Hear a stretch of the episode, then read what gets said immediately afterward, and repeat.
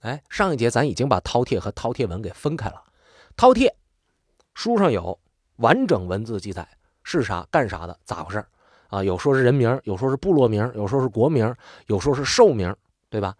然后呢，饕餮纹是在北宋的时候，有一位考古学家把这个饕餮和青铜器上的纹路联合在一块了，管这个纹路，管那个造型叫饕餮纹。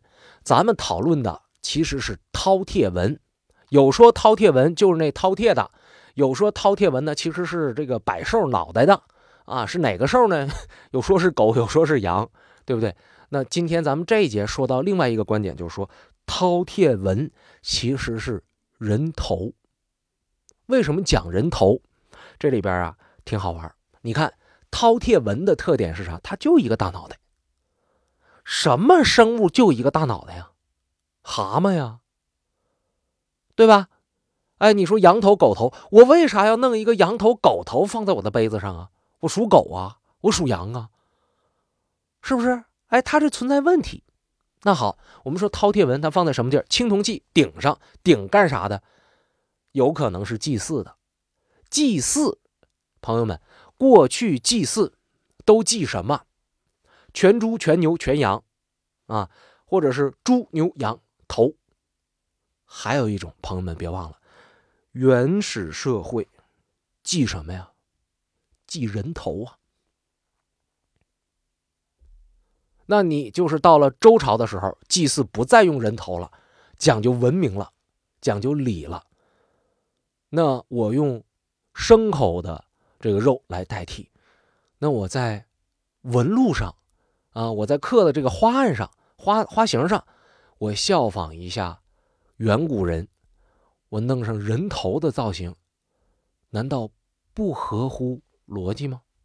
而且在历史上也并不缺少用人头来做这个祭祀啊，用人头来做饮食器具的资料。比方说《战国策·赵策》里边不就有吗？说当年的赵襄王最怨恨支伯，然后呢把支伯弄死之后呢，就把他的脑袋拿过来就当。呃，这个喝酒的用具了，对吧？我们之前讲匈奴的时候，不就讲了吗？匈奴的那首领特别讨厌东湖的大人，就把东湖大人的脑袋切下来，当做尿壶了。就人头，它有多种用法，还可以拿来祭祀，也没毛病啊。日本也有很多学者，呃，认同这个观点，认为饕餮纹其实是由人面纹转化而来的。这个是我们在资料里面看到的。如果我是编剧，啊，我要是编一个什么关于饕餮的故事，我很有可能会采用下面这个思路，大家来听听我的想法吧。饕餮，首先来说，这个形象，其实无论说它是人名还是说它是国名，它无论是三苗还是缙云氏，追溯追溯都能追到谁？都能追到蚩尤啊，对吧？能接到蚩尤那儿。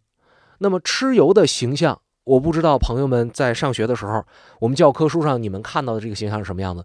我当年看到蚩尤的形象是什么形象？没有脑袋的，只有一个身子，带着四肢，然后双乳为目，肚脐为口，很狰狞的。那么蚩尤的脑袋哪儿去了？记不记得我刚才？曾经说过，在马王堆汉墓里面出土的资料里面讲，蚩尤的头被皇帝砍下来之后，被皇帝留用了。啊，你说他是拿这个当酒器啊，还是当什么器啊？我们就无得而知，因为这毕竟是那个文献里面出土的，也这一个孤本，也不能把它就认为是真的，或者说是呃，这个这个就是完全准确的。可是呢，这并不能不说是一个线索呀。我把这个线索拿过来，再去联想饕餮纹的这个造型的时候，各位觉不觉得它中间也许有某种联系？饕餮和蚩尤有着隐约的关联，饕餮纹和人头有着隐约的关联，蚩尤的头不见了，而蚩尤被奉为历史上远古第一战神，作为。打败了蚩尤的皇帝，用蚩尤的头来做祭祀，并且在后来把它传承为一种习惯，刻在祭祀的青铜器上，流传到了后世，这也未必是不可能的。哎，所以这饕餮是饕餮，饕餮纹是饕餮纹。当然啊，说这个饕餮纹是人头的这种观念，毕竟是小众啊。大多数学者认为呢，说这个饕餮纹不管它是啥，它所含有的意义都是崇拜。而要提到某种崇拜的话，那我们能够想象的是啥？就是尊严，就是威严。甚至包含着一种恐怖，于是呢，就把这个饕餮和恐怖连在一起，说那么那么神、那么怪的一个大兽，我们还去在祭祀物品上写到它，这也不是什么不能理解的事情，对吧？这个思路也能说得通。但是呢，还有一种就是新的说法啊，这今天看起来也挺有意思，比我刚才那个脑洞还要开，说这个饕餮就是图腾，为啥？你说中国历史上有那么多字儿，那么多读音。为啥非得读饕餮呢？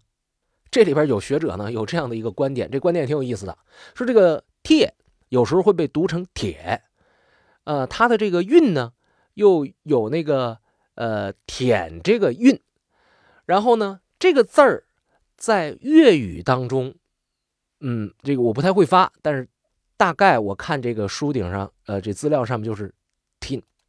然后呢，如果饕餮用粤语发音，我这也不是有广州的朋友给我读的，我就是他这个文献资料上有这么写的。有朋友如果会的话，哎，您是广东人，麻烦您拿粤语给我读一个饕餮。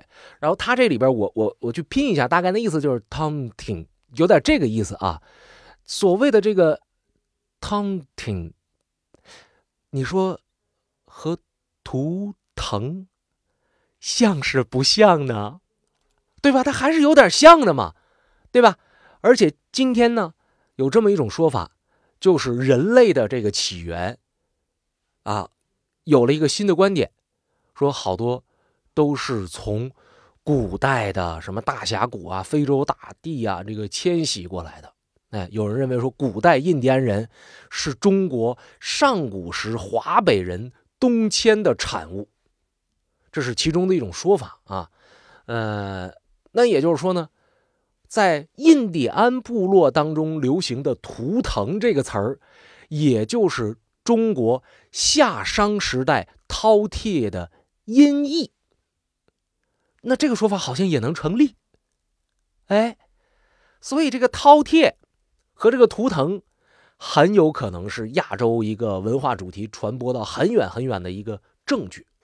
所以这个事儿要说起来，就感觉特别的神秘。